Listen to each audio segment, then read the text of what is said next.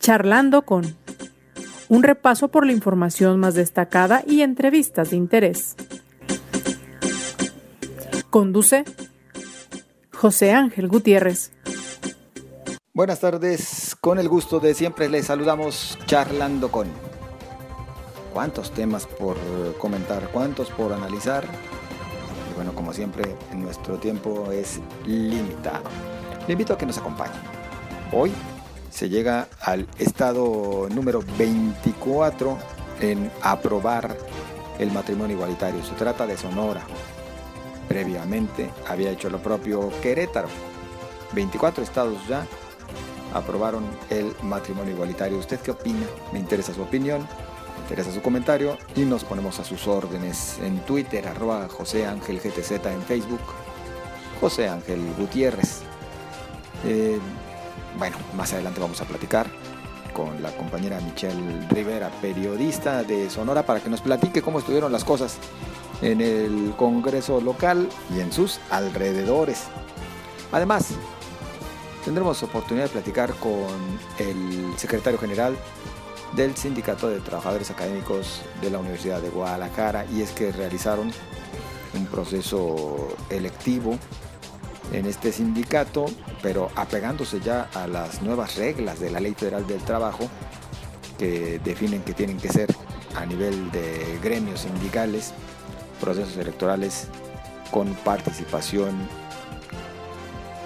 universal, por supuesto, un voto libre y un voto secreto. Ya estaremos platicando con Jesús Palafox, secretario general de dicho sindicato, obligado a preguntarle, por supuesto que no vamos a dejar pasar el tema, de qué está ocurriendo en esta relación cada vez parece más desgastada entre el Ejecutivo Estatal y la Universidad de Guadalajara. Así que quédese con nosotros, mucho por compartir y también a la espera de sus opiniones.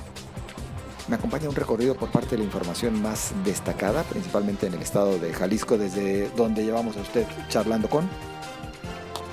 Denuncia la Universidad de Guadalajara una guerra sucia a través de granjas de bots que han sido pautadas en plataformas como Facebook y que se activaron desde el 9 de agosto, particularmente contra el rector Ricardo Villanueva, explicó en rueda de prensa la coordinadora de comunicación social Laura Ruth Morales Estrada. Javier Orendain de Obeso, coordinador de crecimiento y desarrollo económico de Jalisco, informó que de acuerdo a un análisis realizado en la entidad, un total de 23.000 unidades económicas han cerrado a causa de la pandemia. Admite que esto es un duro impacto en la economía, sin embargo se tiene que buscar la manera de revertir esta situación. Reporta la Asociación de Comerciantes del Centro Histórico un aumento importante en las ventas de sus agremiados durante los últimos cuatro meses, sin embargo todavía reciente en una merma en el turismo foráneo. Crece la posibilidad de que Jalisco compre vacunas contra COVID-19 a más tardar a principios del próximo año, tal como lo tenía programado, señala el presidente del Comité Estatal para las Compras de estos biológicos, Javier Orendain. El programa piloto de la Secretaría de Seguridad Pública enfocado a víctimas colaterales de feminicidio atendió hasta el momento 15 familias con una pérdida. Esto es cerca de 70 personas, de las cuales 39 eran niños, informó la directora de Prevención del Delito en la Secretaría de Seguridad Pública, Concepción Guadalupe Lomelí. Académicos y representantes del Tribunal de Arbitraje y Escalafón participaron en una mesa de trabajo con el Congreso del Estado, donde se acordó impulsar reformas a la ley de servidores públicos para atender el rezago de los municipios para el pago de laudos. Se utilizará solo urna electrónica en la consulta ciudadana sobre el pacto fiscal que se realizará los dos últimos fines de semana de noviembre y los dos primeros de diciembre, informó el presidente del Instituto Electoral de Jalisco, Guillermo Alcaraz Cross. Por cierto, el Consejo de Participación Ciudadana de Jalisco y el Instituto Electoral defienden la participación de niñas, niños y adolescentes en la consulta sobre la permanencia de Jalisco en el pacto fiscal, aunque sea un tema complicado.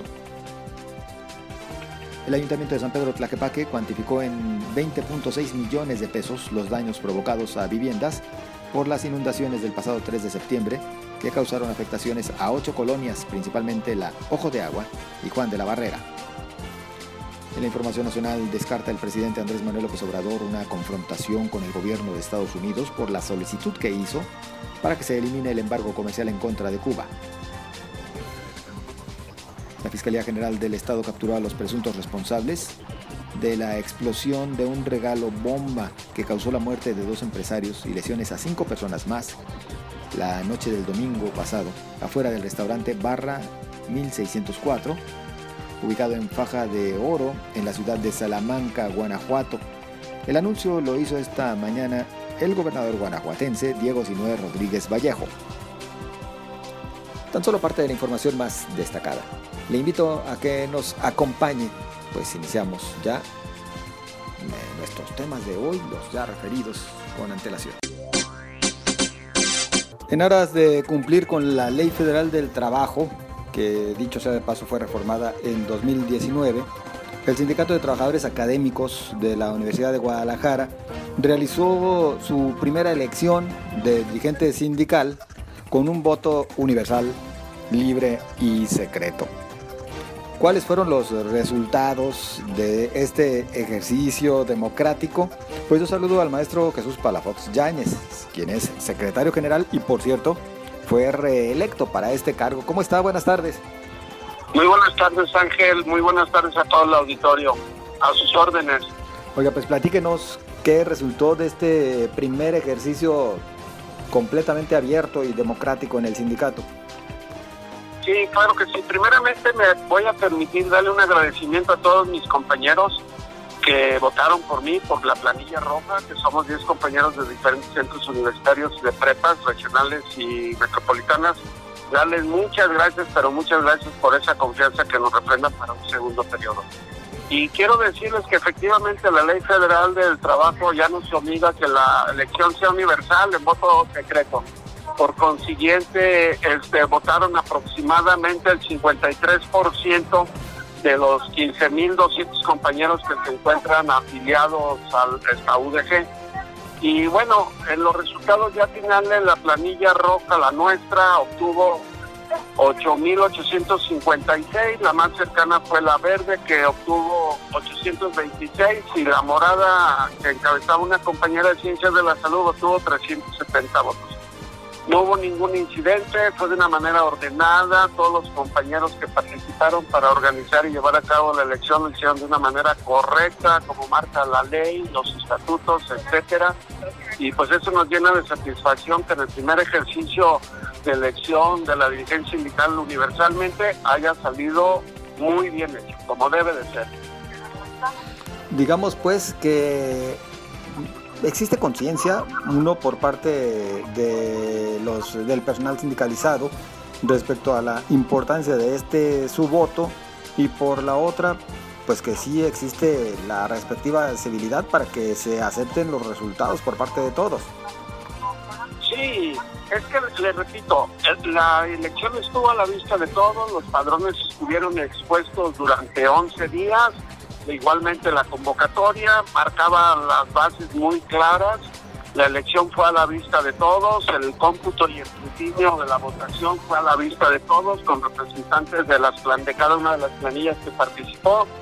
Y es decir, todo el mundo quedó contento porque no hubo ningún engaño, le repito, todos los compañeros actuaron de una manera verdaderamente que me llena de satisfacción legal y respetuosa a lo que establece la norma sindical. Maestro Palafox, ¿qué viene por delante para el Sindicato de Trabajadores Académicos de la Universidad pues de Pues viene por delante, fíjense, vamos a solicitarle al rector y al gobierno federal que nos otorgue las vacunas a los académicos ahora a finales de octubre y noviembre, que sería el refuerzo de la Cancino.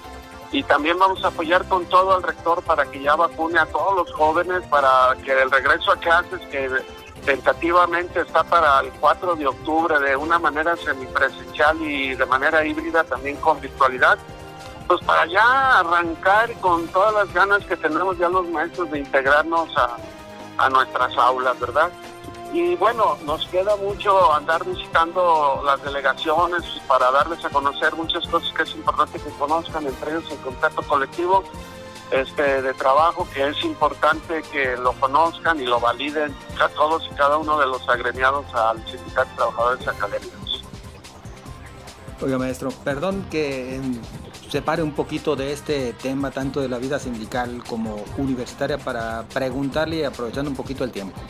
Bueno, eh, hemos visto en los últimos días diferentes embates eh, en contra de la Universidad de Guadalajara, tanto por parte del Ejecutivo Estatal como inclusive el federal, desde la reducción de presupuesto en lo que refiere al Estado hasta otro tipo de, acciones que se vienen emprendiendo. Su opinión como universitario.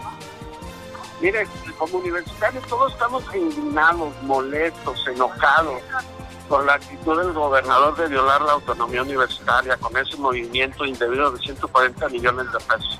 Y no tanto es el dinero, sino que no podemos permitir que nadie violente la autonomía universitaria, porque entonces ¿en qué papel va a quedar el rector general?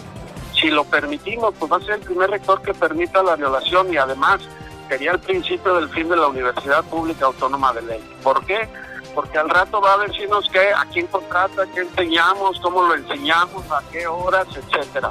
Entonces es algo indignante. Y la segunda, el berrinche que hizo el gobernador ayer, oigan, como un hombre de Estado, un gobernador que tiene aspiraciones para el 24, para la presidencia de la República, ande creando falsos problemas en el estado de Jalisco, queriendo generar un pleito. Nosotros no estamos peleados con el gobernador, nosotros estamos para apoyarnos, pero con esa actitud nada más genera, pues no sé, nos genera sorpresa y, nos da pena ajena que haga esas ridiculeces.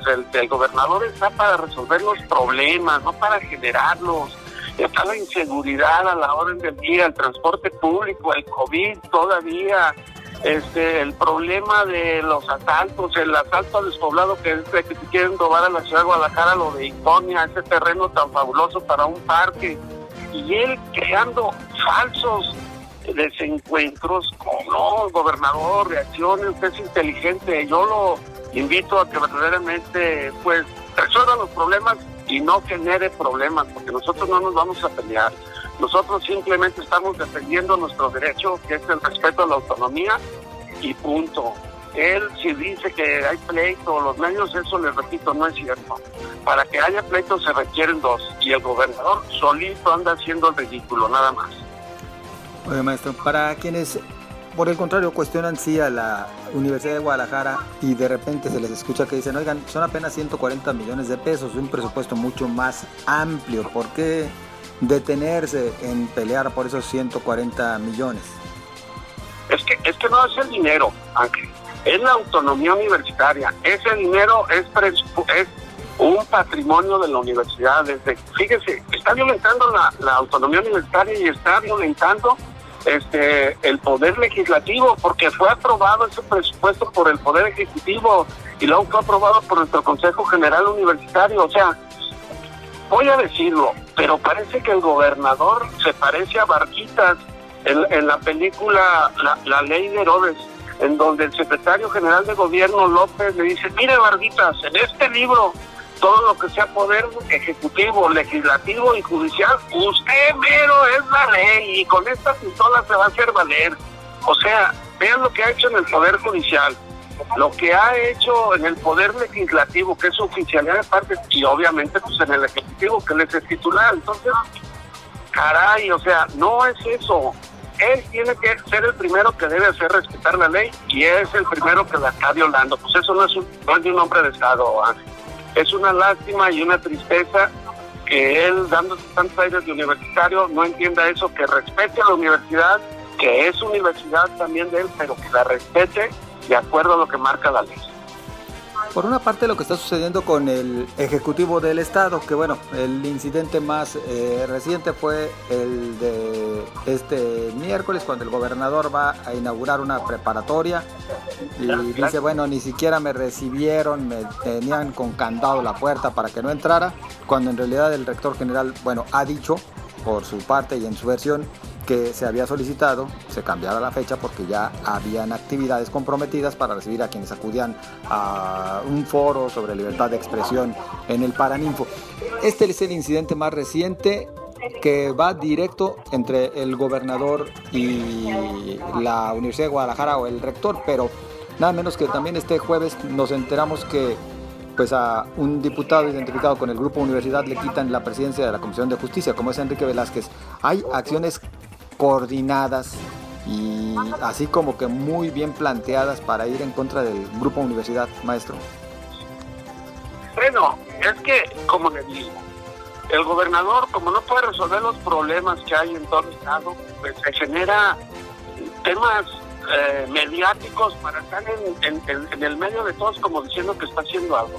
Ese módulo que depende de la escuela preparatoria del Salto, efectivamente está terminado y tiene fecha de inauguración, pues ya cuando regresemos a clases, para que estén los estudiantes, los maestros, las autoridades, y quien tiene que girar la invitación es el gobernador, el, perdón, el rector, no el gobernador. El gobernador se quiso abrogar la invitación y la inauguración y él sabía que estaba cerrado porque no hay no hay actividad y claro que la resguardan este guardias particulares porque qué le ha sucedido a todas las escuelas primarias y secundarias del estado ahorita con la pandemia las han robado entonces nosotros no vamos a permitir eso y por consiguiente, pues sí, se enfrentó con todo eso y él creó una falsa noticia de que fuimos descorteses, de que no lo, no lo respetamos y eso no es cierto. Nosotros con toda la atención le dijimos, lo le dijo el rector de la universitaria, que eh, eh, ayer estaba ocupada porque hubo un foro de periodistas muy importante acerca de la libertad de expresión en México y en el mundo y pues él debió de haber entendido, pero le repito, está generando pleitos o problemas donde no debe.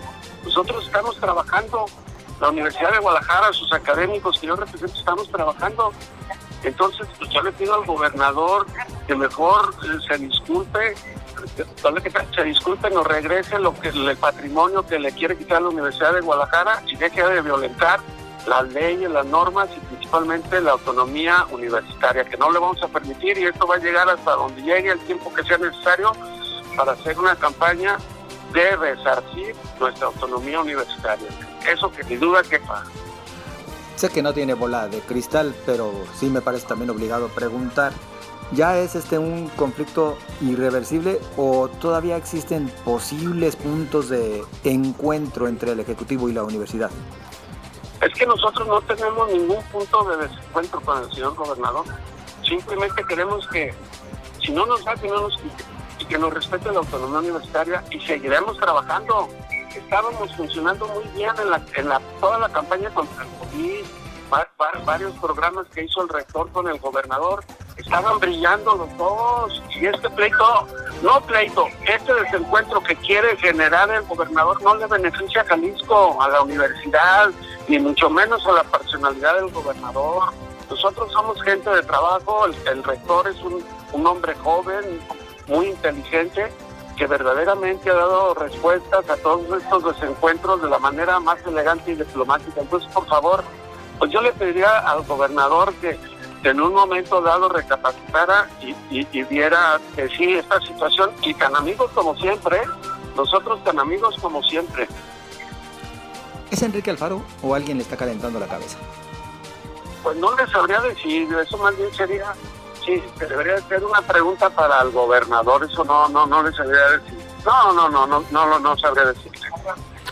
Pues vaya, esperemos que sí se logren estos eh, puntos de encuentro por el bien de la Casa de Estudios, por el bien del Estado, por el bien de nuestra sociedad, habiendo tantos temas a resolver y en los cuales, por cierto, la Casa de Estudios ha estado más que puesta para colaborar con el Ejecutivo y también el Ejecutivo para entenderse con la universidad. Así que esperemos que esto pase pronto, maestro. Regresando al tema original, entonces, satisfechos con este nuevo ejercicio para la elección de la dirigencia en el sindicato. Sí, muy satisfechos y otra vez agradecerle a todos mis compañeros. Este nuevo periodo inicia el 29 de septiembre ya próximamente y ténganlos por seguro que me voy a comunicar con todos ellos personalmente, visitándolos, para escuchar todas las demandas que serán nuestras propuestas para resolver las mismas. Y pues yo le agradezco, Ángel, este espacio que me da y, este, estoy a sus órdenes. ¿eh? Igualmente, maestro Jesús Palafox, muy amable. Muy buenas tardes. Hasta luego, buenas tardes. Es Jesús Palafox, secretario general del Sindicato de Trabajadores Académicos en la Universidad de Guadalajara. Pues ahí tiene usted también la opinión en torno a este otro tema, que por cierto, bueno, pues se encuentra muy en boga en el estado de Jalisco. Con Querétaro y Sonora suman 24 ya los estados de la República que aprueban el matrimonio igualitario. Para platicar al respecto y de cómo ocurrieron las cosas, particularmente en Sonora, agradezco el que nos acompañe en esta ocasión la compañera Michelle Rivera, periodista, que está muy al pendiente de todo lo que ocurre en su estado. ¿Cómo estás, Michelle? Hola, qué gusto saludarte. Muchas gracias. Buenas tardes y bueno, gracias por el espacio para hablar sin duda de este importante tema que se venía discutiendo desde el 2019 y no creerás por tan solo un voto, por un voto es que pues prácticamente se aplazó hasta el día de hoy. Oye Michelle, ¿y cómo se dieron las cosas allá en Sonora? Te cuento rápidamente, eh, como ya te mencionaba, desde el 2019 tenemos el antecedente de esta iniciativa una propuesta del grupo parlamentario para Morena y finalmente hoy, después de estos años, con 26 votos a favor y 7 en contra de las y los diputados del Congreso del Estado, pues se aprobó en lo general el matrimonio igualitario en la entidad. Esta iniciativa fue presentada por dos diputadas, por Rosalena Trujillo de Movimiento Ciudadano y Celeste Tadei de Morena, y fue votada como urgente y obvia resolución para posteriormente ser votada en el Pleno. Te cuento que estos siete votos en contra, el argumento que plantearon los diputados fue justamente que eh, no se había socializado este tema y que no se había escuchado ni siquiera en comisión, ni en grupos, ni en foros a las personas que están en contra del matrimonio igualitario en el estado de Sonora que aseguran los diputados, pues son muchísimos y yo creo que coincide de cierta manera porque bueno, eh, lo vemos en las, eh, en las consultas que se hacen sobre temas relacionados y porque ha predominado el machismo en nuestra entidad. Pero bueno, la iniciativa se turnó para ser votada en el Pleno y ahí es donde se dio la mayoría aprobatoria. Y bueno, el argumento también es importante mencionarlo, que eh, la plática, el diálogo que se dio y el debate que se dio entre los diputados es que no todo debe ser votado de esta manera, aunque algunos dijeron que bueno, eh, la razón por la que los siete que votaron en contra era realmente porque no querían aprobar el matrimonio igualitario, aunque dijeran que pues lo que se tenía que hacer es socializar para que no se pasen eh, de la misma manera otros temas que son relevantes para el Estado. Los legisladores del Grupo Parlamentario de Acción Nacional que votaron en contra pidieron que la iniciativa la socialicen de nueva cuenta antes de tomar esta decisión, ya que la pasada legislatura no hubo foros con las personas que estaban en contra de esta iniciativa. Los cambios que permitirán el matrimonio igualitario en Sonora fueron respaldados con los votos de MC, de Movimiento Ciudadano, de Partido Verde Ecologista, de Nueva Alianza del PRD y la mayoría del PT Morena y el PRI. La propuesta de hacer eh, ley el matrimonio igualitario en Sonora fue planteada en el 2019 por la diputada Yumiko Palomares de Morena, pero no fue aprobada en comisiones al no alcanzar la mayoría, como ya te comentaba al inicio, por diferencia de un voto. Aquí llama mucho la atención la votación que hizo el PRI en mayoría, que dijo sí a favor de la votación eh, pronta, de resolución pronta, porque el día de ayer ofrecieron una rueda de prensa en donde dijeron que votarían en contra. Entonces llama mucho la atención lo que pasó hoy en Congreso y bueno, los que estaban obviamente muy contentos eran las organizaciones, las ONGs que estaban afuera del Congreso del Estado de Sonora, esperando obviamente una decisión tan importante para ellos. Así las cosas, la verdad, río revuelto, pero a final de cuentas, después de varios años, se aprueba el matrimonio igualitario en Sonora. Oye, Michelle, ¿qué hizo que cambiara de parecer el revolucionario institucional? La verdad es que esa es la pregunta del millón, es la que estamos discutiendo todos los colegas, los periodistas sonorenses, porque ayer ofreció el dirigente del partido, Ernesto de Lucas Hopkins, que también es el, líder del grupo parlamentario del PRI, dijo que votaría en contra porque no se ha socializado esta propuesta que asegura, eh, pues, eh, en donde muchos sonorenses votarían en contra, sin embargo, que iba a analizar este tema. Estaba aseguradísimo el voto en contra por la conferencia de prensa, y algo pasó en estas horas, la verdad es que no entendemos, esperábamos los votos en contra del Partido Revolucionario Institucional, entonces estamos esperando justamente que, que salgan, que salgan de la sesión para preguntarle al eh, dirigente del PRI y a los PRIistas qué fue lo que pasó. Michelle, por último, las organizaciones, sobre todo aquellas que se han manifestado completamente en contra del matrimonio igualitario, por ejemplo, inclusive asociaciones religiosas que han manifestado hasta el momento. Hoy ha habido un completo silencio, pero es importante decirte que días previos pues habían eh, solicitado, exhortado a la gente que iniciaran una especie de, oraciones por fuera del Congreso del Estado de Sonora.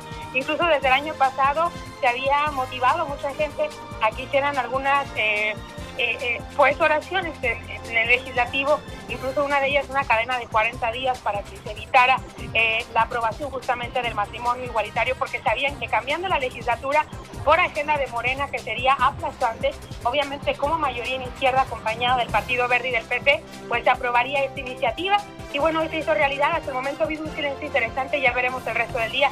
Por acá estamos apenas a las 2 de la tarde, con dos horas de diferencia tuya, pero eh, pues ya sabremos las expresiones de estos grupos que son bastantes, sobre todo los religiosos y los que están también a favor de la vida, que se han pronunciado en contra del matrimonio igualitario, pero además posteriormente de las posibles adopciones de niñas y niños que puedan dar estos matrimonios pues del mismo sexo.